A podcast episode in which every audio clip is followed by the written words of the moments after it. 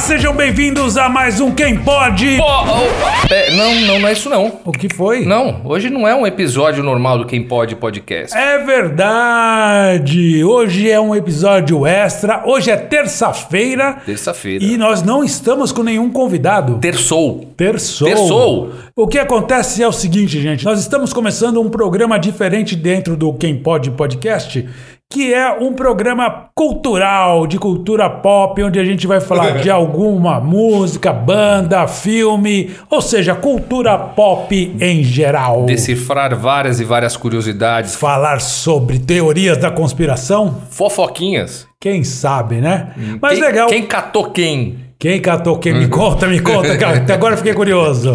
Mas bem, muito bem, a gente vai fazer então hoje um podcast musical. Ele é um podcast documental e é sobre uma banda que, se você não é fã, Provavelmente em algum momento da sua vida você já ouviu as músicas deles e ela já deve ter feito parte da sua história com certeza. Mão na cabeça.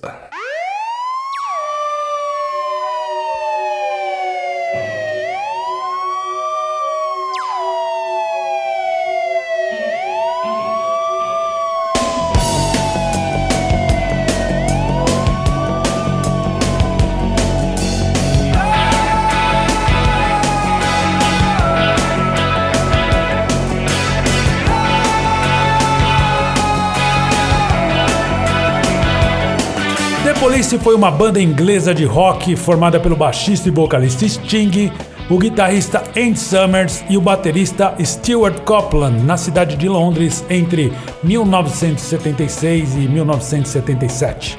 A banda, apesar de ter durado menos de uma década, é considerada uma das melhores bandas da história do rock.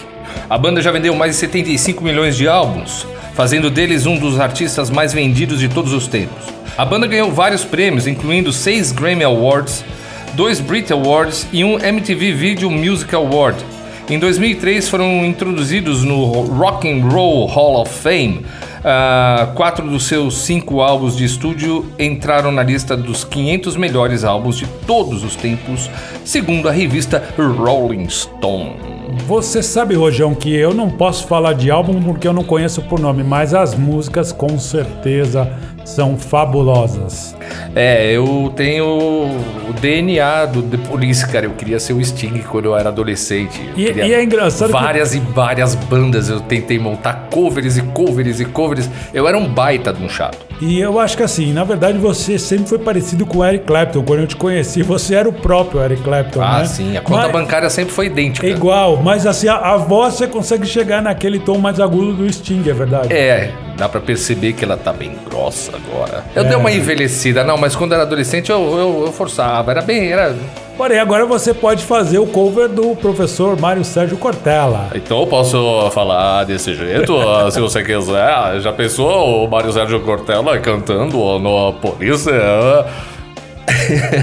Olha aí, por falar de Police, tem uma sirene ao fundo que provavelmente você não está ouvindo. Mas vamos lá.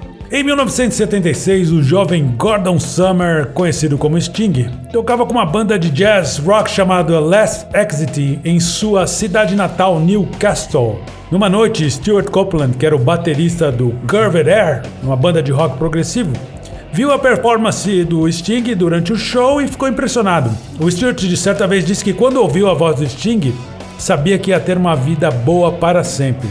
Logo depois do Last Exit ter sido dissolvido, os dois músicos decidiram formar uma banda com o guitarrista Henry Padovani. Hoje você conhece o Henry Padovani aí ou não? Sempre foi uma curiosidade, como eu disse, eu, da minha adolescência sempre tava lá, tinha pastas do The Police. Eu enchia o saco todo. Eu era um ministro do The Police. Eu queria que todo mundo fosse fã do The Police. Mas Ai de quem falasse mal do The Police. Não, podia falar, podia falar. Eu gostava de outras bandas também, sempre gostei. Mas eu era um especialista no, no, no, no, caso The Police. E eu sempre fiquei muito curioso quem era o Henry Pando, o Padovani. Depois que o tempo passou, tal, a internet tá aí, você começa a ter. o cara tem uma banda. Você procurar no, no YouTube, tem. Mas bem ruinzinho, o cara é muito ruinzinho. Ele, em vez de ter ficado, ele resolveu sair da banda e mal sabia que ia Não, ser... saíram com ele, né? É. Ele, ele, era muito ruim, cara. Tanto que o, os primeiros singles, quem grava as guitarras é o Stuart Copeland. É, tanto que aqui, mais tarde em 77, já com o nome The Police, a banda lançou o seu primeiro single, Fallout, pelo selo independente Illegal Records, que foi criado por Stuart Copeland e seu irmão Miles Copeland, que foi empresário. Empresário, né? continua até hoje, acho que empresário do Sting. hein? O single teve um sucesso considerável para um lançamento independente, vendendo aproximadamente 70 mil cópias. Andy Summers uniu-se ao grupo e eles tocaram algumas vezes como um quarteto. Até que o Padovani decidiu né, sair da banda, deixando o Sting, o Copland e o Andy Summers como um trio. Deve ter ficado muito triste, assim. É, Cara, aí mudou tudo. A entrada do Andy Summers dá pra. até hoje, cara. Ele é genial. Aliás, a química dos três é, é genial, cara.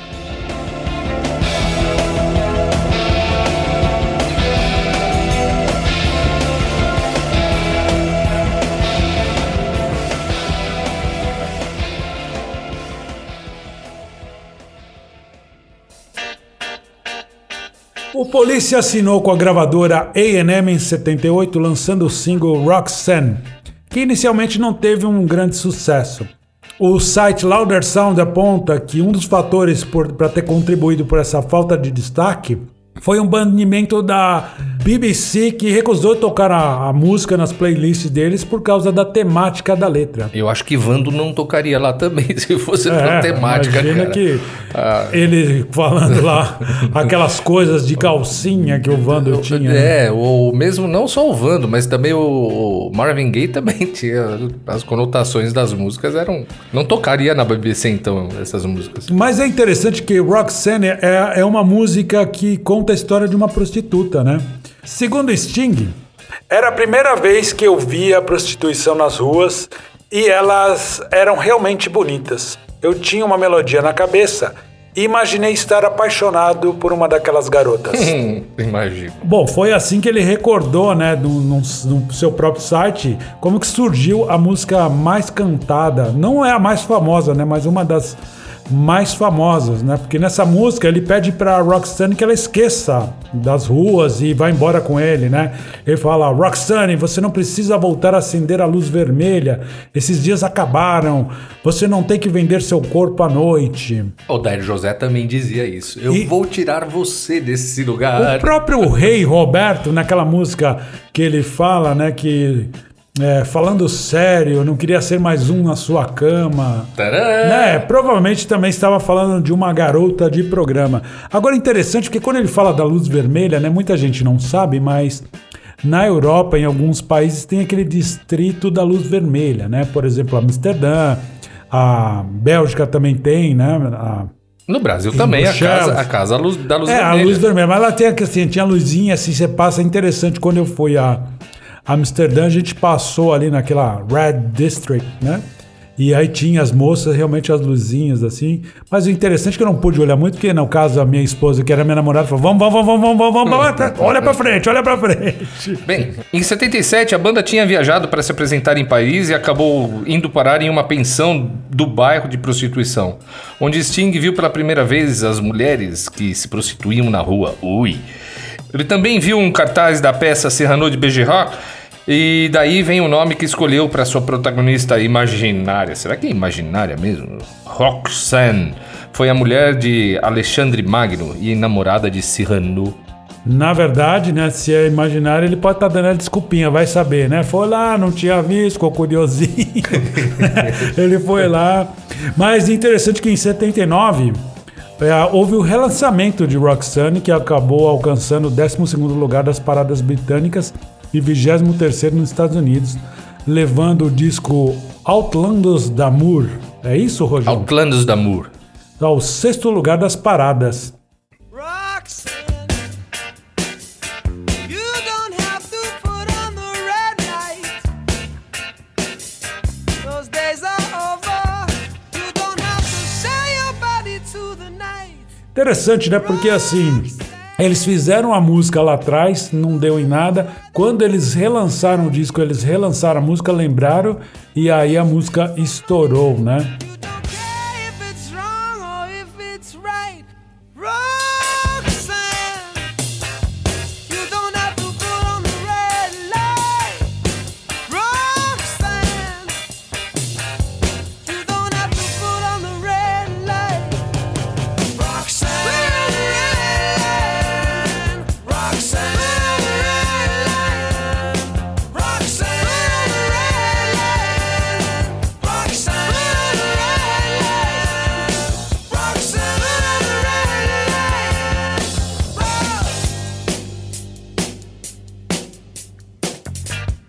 Os discos lançados na década de 80 alcançaram as paradas de sucesso nos Estados Unidos, no Canadá e na Inglaterra, com canções como Don't Stand So Close to Me, Chavecou a aluna aí. Young teacher, the subject of schoolgirl fantasy. She wants him so badly. The Do Do Do de Da Da Da,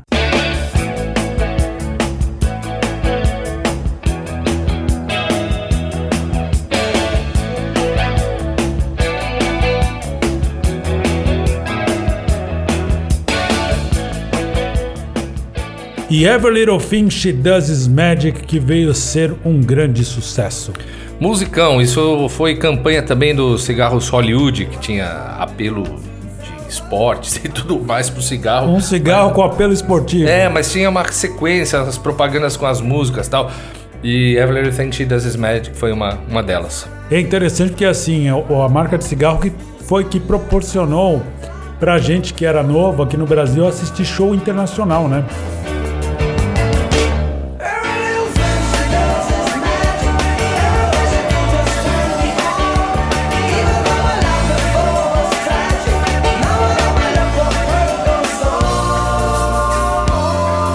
Década de 80, né, em 1982, embora eles tenham feito seus concertos de arena e também a primeira visita no Brasil, cada membro seguiu seus próprios projetos durante este ano. O Police voltou em 1993 com Synchronicity, que entrou para as paradas britânicas já em primeiro lugar e rapidamente alcançou a mesma posição nas paradas americanas, onde permaneceu por 17 semanas. Esquece. Isso aí pirou a cabeça. Aí, Synchronicity é. disco louco, disco maluco, disco bom, divertido. E só depois que eu fui entender letras e tudo mais, é com muita informação, muito interessante, muito interessante. Synchronicity tornou-se um grande sucesso com as músicas como King of Pain,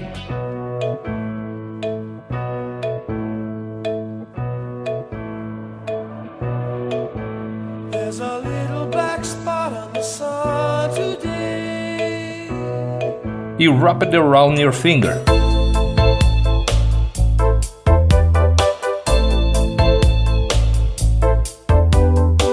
Que vieram a ser hits no decorrer do ano de 1983, ajudando com que Synchronicity fosse multiplatina nos Estados Unidos e Grã-Bretanha. Olha só, eles foram multiplatina. Você imagina que pra ganhar um disco de ouro era não sei quantos milhões, na verdade, Eu naquela não época. lembro né? o número, mas era muita coisa. Hoje, pra você ganhar um disco de ouro, basta você vender duas cópias. Acho que é isso. Porque ninguém vai comprar o disco físico, né?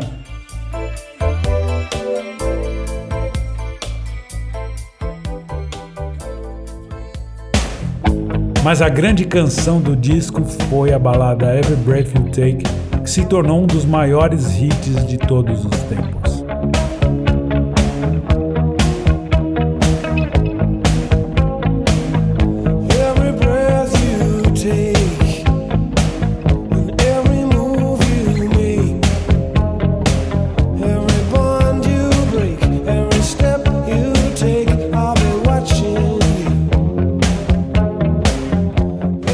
Breath You Take, desde então, fez parte de trilhas sonoras embalando festas, bailes de formatura e até mesmo casamentos, sendo considerada uma das principais baladas românticas da época.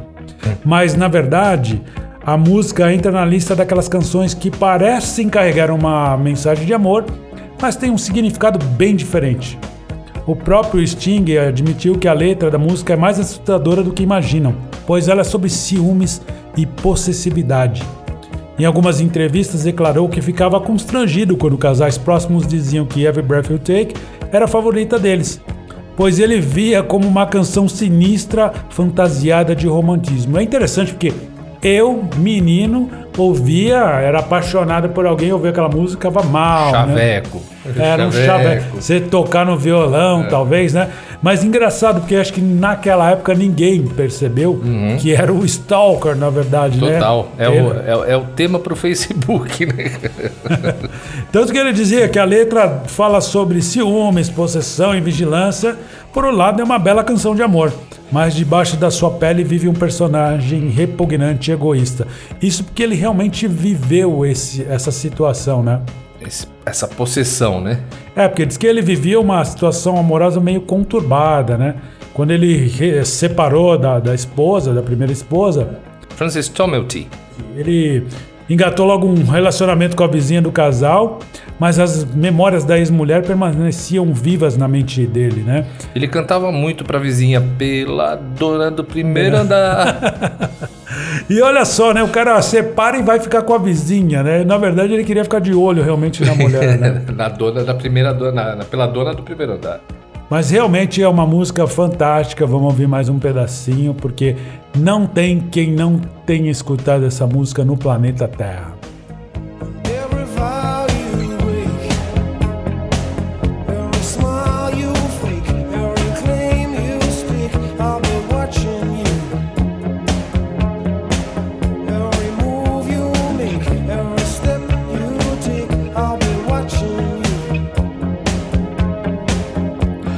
Uma nota sobre o Every Breath You Take, que eu descobri há pouco tempo, acho que foi até o próprio Stuart Copeland falando no, no canal dele do YouTube, que essa música Every Breath You Take chegou e era uma guitarra, era sugerida uma guitarra pesada, rasgada, com drive, e não- a música não estava dando certo, quase Every Breath You Take foi limado do disco, lá em 83, só que o genial Andy Summers foi pra casa e voltou no dia seguinte com um arranjo que mudou a música e transformou ela nessa balada de sucesso imensa. Eu diria que é uma música imortal, né? Ela nunca vai ser É um esquecida. clássico, né? É um, clássico. total. Mas aí fica a curiosidade. Mais uma curiosidade que eu tenho em saber como é que seria o arranjo original dessa música, se- com essa guitarra rasgada. Não dá pra imaginar. É como Star Me Up dos Stones, que na realidade era um reggae. Eu não consigo ouvir ela em reggae. É, não e tem Every como. Breath You Take com uma guitarra Tem coisas que são faz- irretocáveis, porém, né, a origem nem sempre é aquela, né? Gera essa curiosidade. Inclusive, eles dizem que eles estavam num retiro, né, numa tranquilidade, os membros da- do The Police, e o Sting começou a colocar no papel essas ideias fixas que ele tinha, né, que estavam trans- foram transformadas em versos que falavam sobre uma paixão possessiva. E aí é o que você falou, né? A música veio suave, acho que pelas palavras e pela sonoridade, né? Ela ficou bem atrativa e ela escondeu essa ambiguidade E o se campo- transformou uma. E o campo harmônico de Every Breath é o mesmo campo harmônico de Stand By Me. São as mesmas notas, o mesmo campo harmônico, a mesma levada. Então isso também remete a mais. Daria até pra cantar em cima. Dá, né? dá pra cantar em cima. Mas é engraçado, então vamos lá, vamos ler um pedacinho da letra, Rojão, para as pessoas entenderem traduzida do que se trata, que não é uma canção de amor e olha pela perspectiva de um cara que persegue uma pessoa, né? Cada suspiro que você der, cada movimento que você fizer, cada laço que você quebrar, cada passo que você der, eu estarei te observando. Todo santo dia, cada palavra que você disser, cada jogo que você jogar, cada noite que você ficar fazendo o que eu não sei, eu vou estar te observando. Oh, você não me enxerga?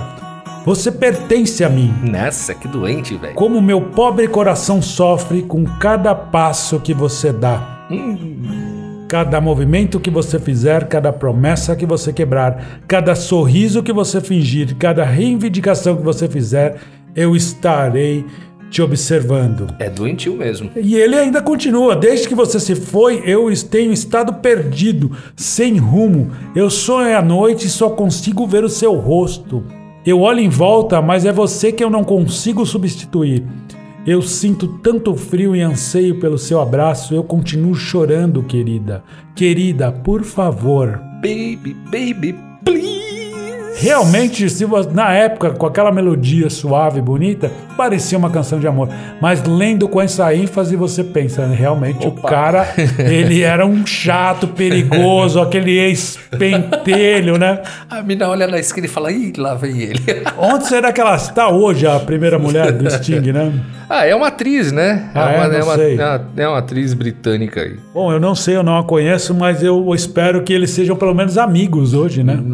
Ah, tem- tiveram filhos, né? Então devem Ah, ter um então relacionamento. tem um bom aí. relacionamento. Tem o Mini Sting, que deve- o Mini Sting hoje deve estar com seus 40 anos. Caramba. Mas não chega aos pés do pai. Quando o Sting veio pro Brasil, ele veio abrir o show. Mas é ruinzinho, cara. É ruinzinho. Não diga isso, o Sting pode se, ma- se magoar, né? Sting, queremos você aqui então, viu? Um abraço, Sting!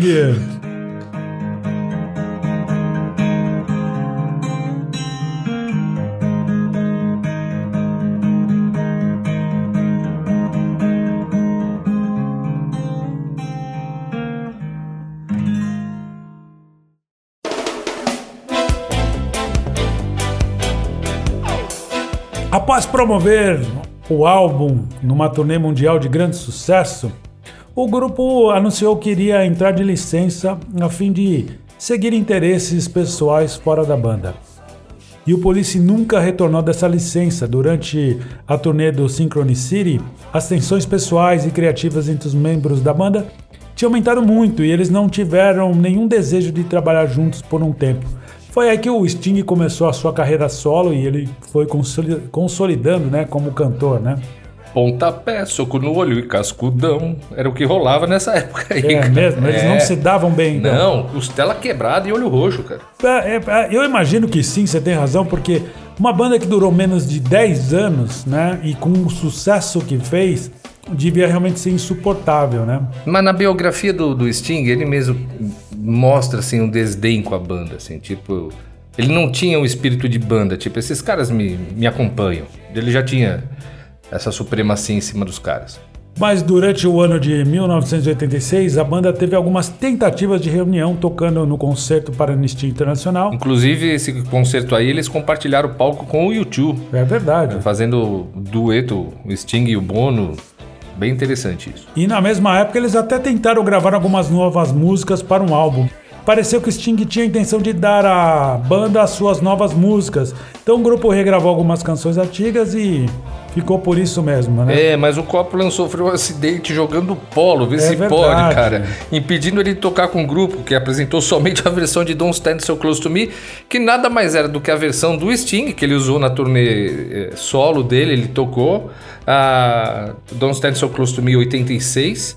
E a bateria nitidamente eletrônica, se- era uma batida eletrônica, porque o, o batera tava com, quebrado, né? E após o lançamento, o grupo silenciosamente dissolveu, foi embora. É uma pena, né? Eles só vieram a fazer um show em 2003, né? Pro Rock and Roll Hall of Fame, tocando Roxanne, Message in a Bottle e Every Breath You Take. É, isso é oficial. O não oficial, e tem registro disso, é, são os três, quando o Sting casou com, com a vizinha. o Sting casou com a Ele vizinha. acabou casando com a vizinha? Ele casou, tá casado até hoje com a, com a- Eu não lembro o nome dela. é. mas eles casaram, teve lá a cerimônia tarará. E tem registro disso aí. Eu não- não- acho que não tem registro no YouTube, mas tem registro dos três tocando bêbado, cara. E Mas- você acha que hoje eles devem ter uma, pelo menos uma amizade, não deve ser uma super amizade, mas uma convivência mais pacífica ou não? Então, vamos lá. O Stuart Copeland, agora na, na, na pandemia, o- eles fizeram algumas lives. Então o Sting recebe algumas pessoas em casa. E ele recebeu o Stuart Copeland. Então o Sting tá um senhor, né? É, é verdade, ele ainda tá Calma. com cara de senhor, né? Com calma. Todos, todos eles, mas calmo, sabe? Conversando, explicando como é que foi feita a música e tal. O Stuart Copeland continua lá com seus 18 anos. O cara é um imperativo, cara, assim. Então, eles não se suportam, assim. É- é- acho que deve ser difícil. Mas o Copeland é demais. É muito difícil porque se a gente já não se suporta pra gravar um podcast, imagina fazer uma turnê junto. Imaginou, cara? Ah, eu ia te suportar entrando milhões por semana, cara. É, no mínimo, e aceitar, né? A verdade é essa. Bom, mas a banda retornou em fevereiro de 2007, começando assim uma turnê em comemoração aos 30 anos do lançamento do primeiro compacto.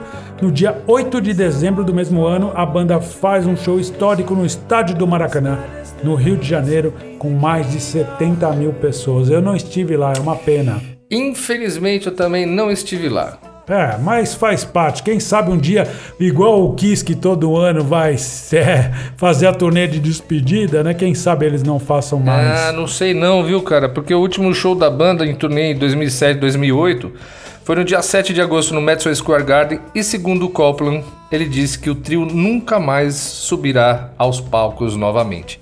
É uma pena, cara, que eu adoraria assistir isso, que eu não tive oportunidade em 2007. E Eu- hoje acho que a gente tem maturidade de sentar e ouvir nota por nota. Não é a emoção do jovem ouvindo uma música, né? É você curtir aquele momento, resgatar a história da sua vida, porque com certeza, não sei se para todo mundo, mas existe sim é, a questão de algumas músicas fazerem parte da trilha sonora da vida da gente. No meu caso, algumas bandas, e essa realmente foi uma banda que eu, infelizmente, não assisti ao vivo.